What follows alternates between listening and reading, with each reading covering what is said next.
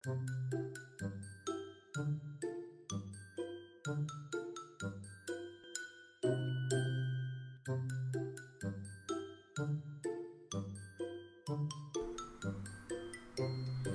白哥们集合喽！Hello，大家好，我是伊娃，欢迎来到今天的职场小白哥生存之道。我们今天要讨论的题目是新创跟大企业实习的大 PK。好，那今天我们邀请到的来宾有 Anne 跟 Angela。Anne 呢，她就是之前在第二集有分享过她的新创公司的实习经验。那 Angela 呢，她在跨国的企业的台湾总公司有过相关的实习的经验，所以我们今天就请这两个人来跟我们来分享他们对于新创还有大企业实习的差别。嗨，大家好，我是 Ann，然后我第二集的时候也出现过，那我因为只有在新创实习过嘛。所以我们今天邀请了一个实习经验非常丰富，在各大品牌都实习过，以后要干大事的 Angela。嗨，大家好，我是 Angela，我现在念的是硕士二年级，然后过去曾经在呃全球科技龙头的 M 开头的公司的台湾办公室实习过，这样，然后之前有在知名的公关集团担任公关实习生。然后在新创实习的经验是有在电商的亲子产业担任过实习生这样。哇，那么丰富。M 开头的科技大厂，好。那你为什么一开始会想要去应征大企业啊？诶，这其实有蛮多掺杂了个人的私人原因。那以最简单来讲是。呃，我大学是念外文系的，然后当时学校给说一定要去实习，但是学校给的都是去补习班，然后身旁。学校给去补习班实习去了。对啊，因为你英外文系啊，所以就会觉得。还需要学校给吗？我自己找就好啊。对啊，就是那时候身边蛮多也蛮蛮多朋友就想说啊实习哦。那我就去教小孩就好了，然后我就会觉得，为什么我念英文念那么久，最后的下场在补习班改小朋友的考卷？我觉得这实在太可怜了。你不要讲下场，是孕育台湾未来的希望哎。我就会觉得这好像跟我的所学有很大的出入，然后我就觉得这是一个框架，就是我觉得这样不太好。然后再来就是第二个是身旁一些长辈啊、亲戚啊。就很喜欢看衰人，就说：“哎呦，你就是没办法啊，你就个性怎么样啊，所以你没有办法去哪里呀。”然后没有这种亲戚呀，就是 就是有，就是有很喜欢唱衰的一群人，所以我就觉得蛮不爽。我想说：“哎呀，那你那么厉害是不是？我告诉你，我也要试看看。”所以我就想说，随便啊，我就投看看啦，反正没上就算了嘛。反正而且大学的时候，他就。凭着一股单纯的热情，然后憧憬就去投，也想说反正大学生就是一个白纸啊，反正也没什么好失去，就投看看的，啊没上就算了。那那时候还蛮幸运，就是不小心就上了。我是我还是有准备，但是没有到说很很用力这样子。哦。嗯。那你就是实际实际进去之后呢？还是说你就一除了那么？私人的情绪之外，应该有一些对大企业的期待吧。呃，那时候就是主要是我社团的时候，也有认识一个，他也在相同公司实习过，然后那时候就有询问他这方面的状况，然后也有同时同步也有考虑到自己可能，呃，如果大学直接毕业的话，就业的话需要什么样的经验会比较有，比较有机会未来在升职上的发展，所以。所以这也是我考虑大企业的一个原因，这样子。那在大企业呃实习之后，发现就是大企业它就是它的营运模式就是，它有很很多的部门。像我过去是呃我们这个公司，它是用很多事业群合在一起。那一个试验群底下有超多的部门，部门底下又分超多的组，所以就是人真的很多。那呃，好处是你可以透过在工作上，你可以拓展你的人脉，但你的人脉比较偏向你自己想办法去挖掘，因为这个部门分很细，然后通常一个人就他就专门做好一件事情，所以你今天如果想要，嗯、某些想要知道某些工作的细项，你就非得要问到那个人。那那个人愿不愿意跟你合作，就是你想办法去说服他，然后，呃，有点像是你要有一点呃 team player，就是跟大家可以合作在一起。对，你要想办法说服他之后，他可以得到，比如说他的部门可以得到应有的利益，那你的部门也可以得到应有利益，大家一起合作做好一件事情。这我觉得这是一个蛮蛮重要的能力，这样子。那那如果我在里面，我就是跟大家都处不来，然后我又要做这件事情，会不会大家都不理我？嗯，这会，诶，嗯，这会变得是比较有挑战，因为，呃，大企业比较注重就是每个人都有独立的个体，像以前的公司是，我们没有固定的座位，然后这个人他可能到其他分公司出差，你也不知道，那你就要自己想办法去问出来。那假设你今天不去行动的话，因为老板通常大公司的老板他不会天天站在你旁边，然后念你说什么时候做好，他可能就会说我需要做一个什么，那你就自己想办法完成。那你最后没有办法如期交出来，那就是你的问题啦。所以你就自己要想办法去怎么样去在你有限的资源下去完成你想要达成的事情，就是这件事蛮重要。所以如果当个边缘人会有点困难，有点难以生存，对。我问题，那如果因为你进去的角色只是个实习生嘛，嗯。所以你呃是个实习生，会比较不好做跨部门沟通嘛？或者是他们会给你到需要跨部门沟通的任务吗？呃，我觉得还是有诶、因为呃，我当时像我当时的小主管，他其实跟我一样都是有是新人。那在我们两个都算新人的状况下，我们为了要达成目标，就会一起去。他会呃，像我小主管会拜托我说，我可以帮忙问到其他实习生，或是其他实习生的主管。所以当时我就帮我的小小主管去问到蛮多，就是不同的部门，然后我有认识的，然后再透过哦辗转知道他的主管是什么样的人，然后需要什么样的东西，我们就可以提早把一件事情达成。所以我呃在这件事情学到蛮多跨部门沟通的事情，然后最后还蛮幸运的是就认识了蛮多主管这样子，然后也处的不错，所以我并没有觉得是因为你的身份上的关系，然后呃因为而且大公司也不会因为你是实习生，然后就会嫌弃你，就会嫌弃你怎么样之类的，就是大家都有机会去执行你想要做的事情，这样子。嗯嗯，好，那，哎，你可以继续。我觉得这样子听下来，感觉大企业就你对大企业算是，都算是正面的评价吧。那为什么你就是大公司实习完之后又转向了新创的怀抱呢？嗯，呃，其实有蛮蛮呃，应该说其实有蛮多原因的，主要是像如果大家可以知道的话，这种大企业现在它会这么有名，一定是它五六十年前七甚至是七八十年前它就存在了，所以它既然存在那么久，它的品牌形象已经深植在很多人人心，所以相对上它在做行销上不会花那么多的资源，它当然会花比较多资源在产品的更新方面，或者够够得凶。就是会觉得说，他可能就想说，反正你已经知道了、你爱买不买是你家的事，我就是这样啊。反正你你就是要用，因为因为我已经够大，大到你没有办法不用。哦。对对对对这么，大家应该知道是什么东西。死要钱。就是会有这样的状况，所以相对上他们可能在呃，我只能说相对上，在与新创比较上，会在行销上的的预算或者是投入的时时间成本会比较少，他们比较多在产品的更新。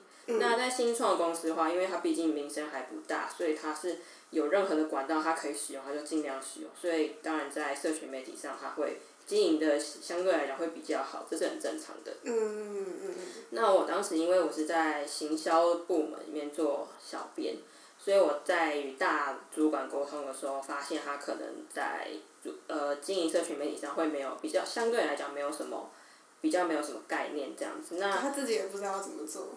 对啊，他可能就觉得呃，也许这样就可以了吧。啊，可能那样也可以吧。啊，我其实也不知道，不然你来用好了。就是他可能就是他会帮忙定 KPI，但是你自己会知道，实际在执行上会知道说这个 KPI 其实不是那么容易就达到，不是因为不是像我今天只要卖出几个系统或是电脑，我就可以拿到了，就是没有那么简单。对，所以在沟通上有才有这样存在这样的问题。那呃，我原本以为就是以为这是可能就是个案，那可是后来我有透过朋友介绍去呃某个知名台商的呃底下的一个专案去合作，后来发现有又有这样的状况，所以我就得出一个结论是，那如果我要学习更精深专业的数位行销的技巧，像是广告投放啊、关键字优化或者是社群媒体的经营的话，那我必须要去新创公司才有可能学到这些。细节这样子。了解，因为大企业他们比较会觉得说，我把我的产品弄好就好了，你自然就会消费者自然就会来。可是新创比较不一样，就是我要想办法让我的产品曝光，这才是重点。对，就是他们比较偏向于，就新我新创比较可能在乎消费者对第一线反应嘛，因为他很怕被市场淘汰。但大企业是因为它已经在市场站稳很久了，所以它好像。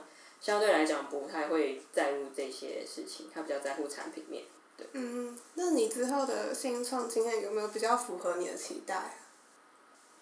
嗯，我后来就是转，就去跑去做电商嘛。那因为我做的电商，它是，它还是新创的电商。那其实这两个两件事情就是非常的挑战，因为呃，新创企业就像我之前讲的是。因为他们的存在时间很短，所以他很努力想要存活下来，所以他们相对来讲会做事情会更，嗯，该怎么说？就是大家要什么都会这样子，就是更更吃你的能力，你个人的实际技术的能力。而电商的话，又是一个变化非常快速的一个产业，你今天的销售额不到，或者是没有跟上市场的脉动，你真的很容易被淘汰。所以。呃，在这两个状况下，当时就是给我蛮大的震撼，因为呃，虽然新创会手把手教你，嗯，但是他教完的话，你自己就要想办法马上吸收跟学会，然后适应这样快速变化的文化，所以就是再来就是新创又会比较吃你个人的能力，对，就是呃，所以我当时被磨蛮多，就是嗯，P.S. 啊，要会就是要会，然后我不管就是要会起来，然后哪些东西我可能教完，你马上就要。学会这样子，嗯那呃，我当时是帮是在做公司的海外事业部的，嗯，拓展这样，然后学习比较多是如何去跟消费者沟通，就是想办就是去了解第一线消费者他们在他们是呃会有什么样的痛点，还有什么样的需求，最后要怎么说服他们去下单，所以这就是让我呃算是。呃，有点翻转一下我过去的经验这样子，因为过去可能是比较偏 B to B，就是我只要管好企业跟企业就好。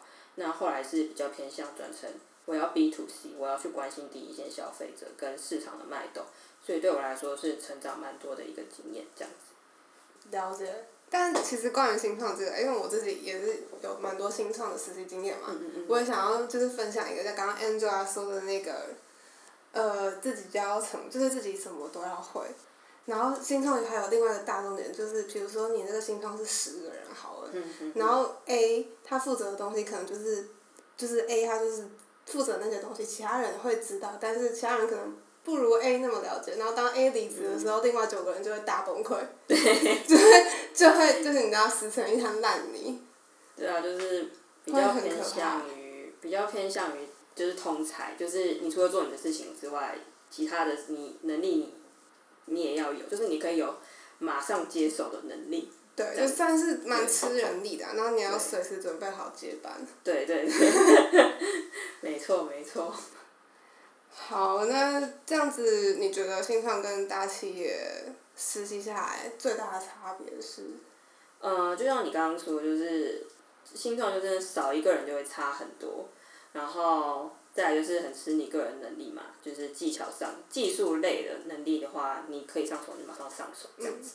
那外商的话，相对来讲会比较吃你的个性，呃，会说个性是他们比较喜欢外向，喜欢积极向上，喜欢对外，该说就是很活跃的。展现你自己的，展现你自己的能力，这样，因为嗯嗯嗯，但其实我发现一件事情，你也要有你可以独立工作的能力，还有你要有可以去跟人家合作的状况，所以就其实比较就是你自己要怎么去想办法去，呃，因为很多问题都是来自于人事嘛。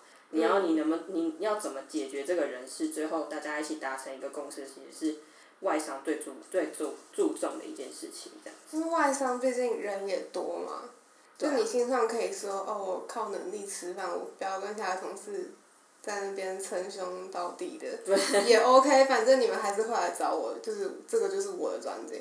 可是大企业就是你一定要跟大家 social，对，很吃 social 能力，嗯。所以通常公司会办很多，就比如说三节，就是各种节庆啊，会摆什么流水席或什么，或者什么 party 之类，那你就一定要在场。你要是当个边缘人，我真的会，你只会影响到你后续的业务。说真的，要什么没什么，送什么得不没到什么，错，就是这样。送上去的章永远盖不回来。因为因为像大企业就是呃，因为人真的很多，然后部门分很细，然后你甚至就是可能公司可一可能一栋嘛，然后分很多层楼层，那你要去怎么找到那个人，嗯。那个部门的那个人，这真的超超困难。可是因为我在新创的话，因为毕竟可能人数相对少，所以你马上就知道找谁去解决你要解决的问题。了解。对，我觉得用这样比喻，就是大企业就像一间大学校，对，没错有，很多社团。没错。啊，你新创就是可能补习班、小班制的。对，没错，就是像这样。不过做人做事都很重要啊，只是比例问题咯。对，没错，就是，所以就是看个人看个人的评估下，你喜比较习惯于哪一哪一个文化这样。嗯，感觉外商就是会有很多那种清领的人啊，系学会的，就是呃，有一个好处就是你如一些会跑果马拉松的。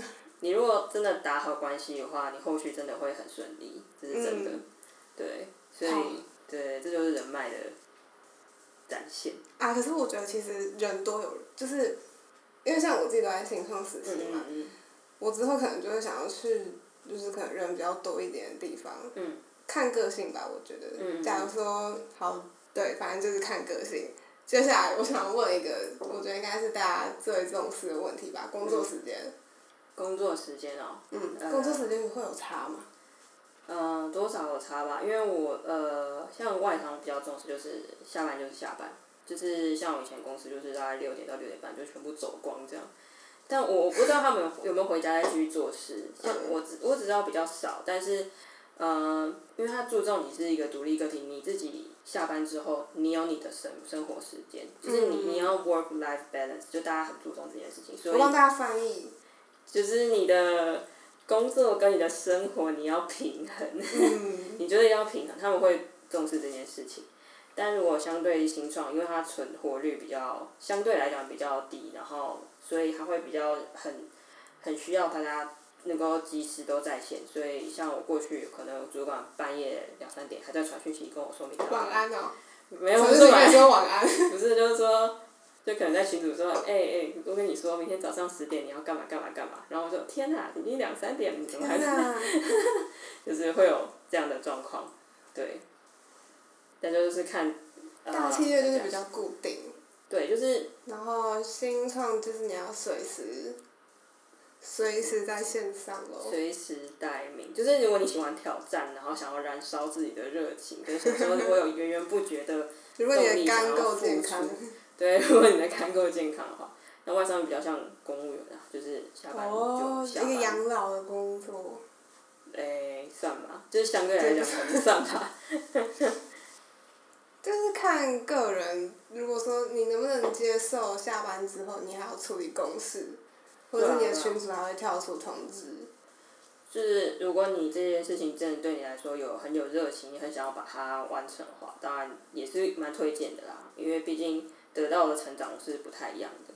嗯。嗯好，这样子听下来就是，外商大企业跟新创最大的差别，第一个是工作的分工，大企业会比较分明，然后新创就属于你什么都要会嘛。嗯然后第二个应该是资源吧，对资源，大企业的资源会比较丰富。嗯嗯嗯，然后新创就是你自己就要成为这间公司最大的资源。嗯嗯嗯，然后第三个就是上下班的时间，对啊，大企业上下班的时间会比较固定，然后新创就会有比较多紧急的状况需要你在线上。对，嗯，嗯，这你可以补充一下大企业的资源是？资源就是呃，就像我们前面最开始说，就是有人脉的部分这样子，然后呃，这不用想，就是福利跟人脉啊，就是哦，你有。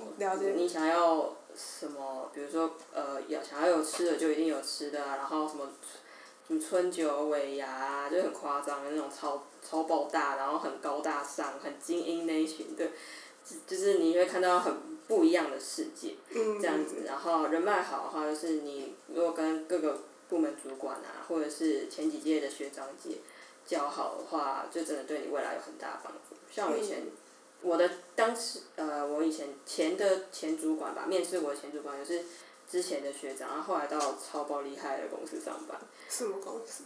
呃，中国的阿里巴巴。哦。真的超厉害的，超级厉害。所以，然后当时我在实习的时候，也透过蛮多学长姐的人脉，然后完成蛮多专案，所以就完全就卖自己的人情。果然是干大事。但完全，但发现有 有人情可以卖，还有这个脸皮可以卖，也是蛮爽的。但就是嗯，建议的话就是，嗯，如果就但是是要主动吧？会不会有人要那有没有你有没有遇过什么同事就是进去洗经历的？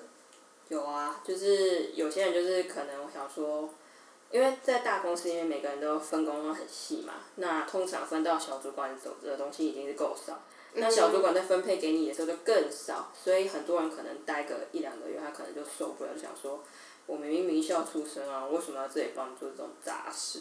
可是，呃，我个人觉得就是不要因为你只是在当一个小螺丝，你就爱做不做，因为就有人是他爱做不做，然后一直闲，然后做没多久。没有没有任何成绩，然后就离职，但是最后还是要靠这个名声去洗他后面的履历，我就觉得蛮浪费你当初来这边的时间，也蛮浪费，就是可能主管对你的培育这样子。然后我个人建议是，以我的经验来讲，就是嗯，先把你手上脚板的事情做好，就可能刚开始可能只是叫你去处理报表啊、联络窗口，或甚至叫你去拿东西，那也没关系，因为。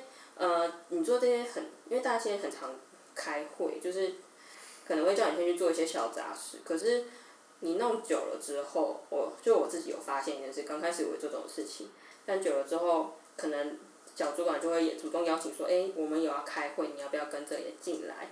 那刚开始我可能只是做个简单的会议记录，但久了，我居然还有机会可以发言，就是跟其他主管讲说我的想法是什么，然后。也就是那时候也跟蛮多主，就是相对来讲中高阶主管有讲到话，那对我来说是一个蛮多蛮好的经验，而且，呃，外商的好处是他会尊，因为我刚我说就是他们比较尊重每个人是独立的个体，所以你有机会发言你就去发言这样子，所以嗯，所以我觉得这就是一个很好累积你人脉的方式，因为。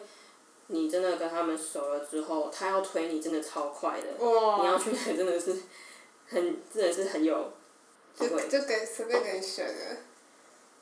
对啊，就是 因为因为我有朋友就是这样子。真假？那他后来去哪？嗯，Amazon。哦。对。在台湾吗？对啊，超厉害的，就是我有认识蛮多他们下场，只是后来都是去。非常知名的公司，所以就是你能够有机会去展现你自己，你先付出一点嘛，因为我觉得并没有说你是吃亏还是怎么样，你先付出一点，久了之后，你就越来越有机会接近到核心。嗯。那有接近到核心的话，你有发言权，大家也会尊重你的意见，然后之后可能把你当做自己人。懂。对，就是这样。我觉得听起来其实就是大企业跟新创，不会说哪个一定会比较好啊。嗯。可是还是可以做个简单的分类。对。如果说你想要干大事，呃，不是啊，就是呃，怎么说？你想要认识一些以后对你，可以把你什么送到 Intel 啊，或者是 Amazon 那那些人，或许大企业会比较适合你咯。对，就是嗯，应该说，就还是以工作性质来讲吧。你喜欢安稳的，嗯，只做好一件事情的话，你就可以去像类似公务员这样的大公司。但是如果你比较想要挑战自己，想要所有东西都学一波，然后咱趁着年纪全部都学一波，全部都懂一波的话，你就很适合去新创，去冲看看。燃烧你的热情的，就去新创。对啊，就是你会觉得，就因为像呃，因为我大公司的话，就是因为它不会倒，所以它如果你想要，你真的想要呃短时间改变它是有一点点困难。但是你如果在新创，你今天如果想要改变，你是很快很快的。你想要呃，不管是产品的走向，或者是市场的市场导向，或是行销目目标导向，你可以。嗯，你如果你想要发呃怎么讲，就是实战经验，嗯或是真的想要做出一点成就，你在新创可以得得到很快很快的回馈，这样。嗯嗯嗯，就是看大家对工作的期待是什么啊？对，看你对工作的期待，还有文化契合度。对对对对对，大家可以就是可能要评估一下自己的各方面的特质，对。然后嗯，对，就没有说哪个是一定比较好，看每个人的需求。对啊，我觉得两个都有好处，所以看个人。嗯。没错。好，所以呃，其实今天 Angela 跟 Anne 分享的是关于他们在新创跟大企业里面实习的自己的经验啦。但是因为每个人的个性不一样，然后每个人进去的公司不一样，所以今天的这个也就是仅供大家参考。那主要你要到底你要选实呃你要选新创企业还是你要选大公司？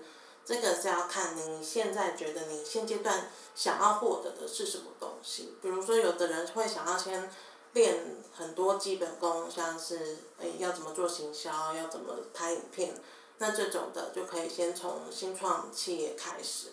但如果你是想要开始建立的人脉，打算之后靠一张嘴打遍天下的，那就直接前往大企业的怀抱。